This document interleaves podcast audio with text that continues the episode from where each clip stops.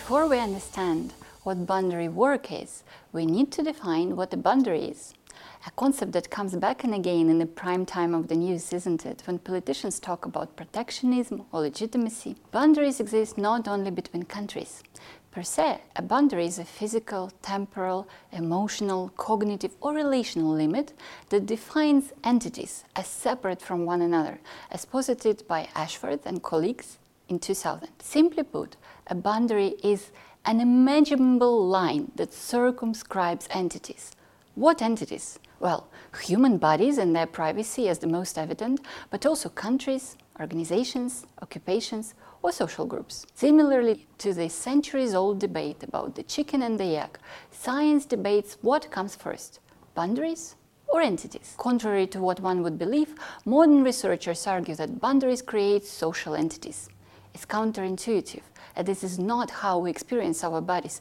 Physical bodies are just there around us and let us see and hear the world. So Abbott contrasts physical and social boundaries. Social boundaries emerge by someone's device and can sometimes fashion the entities that they enclose. Though fixed elements of social structure, boundaries are not set in stone. And then Langley reminds that we shouldn't take them for granted. Instead, we need to notice how they are created and transformed. This process is called boundary work. It can be symbolic, creating conceptual distinctions, or social, representing social differences. Once created, boundaries need to be managed over time. For instance, you have decided that Instagram is for friends and LinkedIn for professional acquaintances.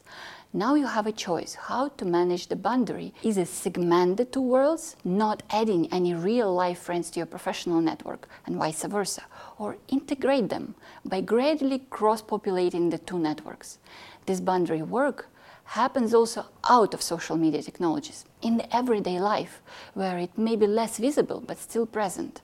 For instance, when you explain to your new acquaintances at a cocktail party your career path and what you do at work as practitioner of a specific occupation, you engage in boundary work. To sum up, boundaries are tools that demarcate entities or worlds, and they help maintain self-protection emphasize legitimacy, and enable many other things to happen because of their capacity to separate or bring particular people, objects, and ideas into new configurations. Boundary work is an activity related to creating, maintaining, or configuring boundaries.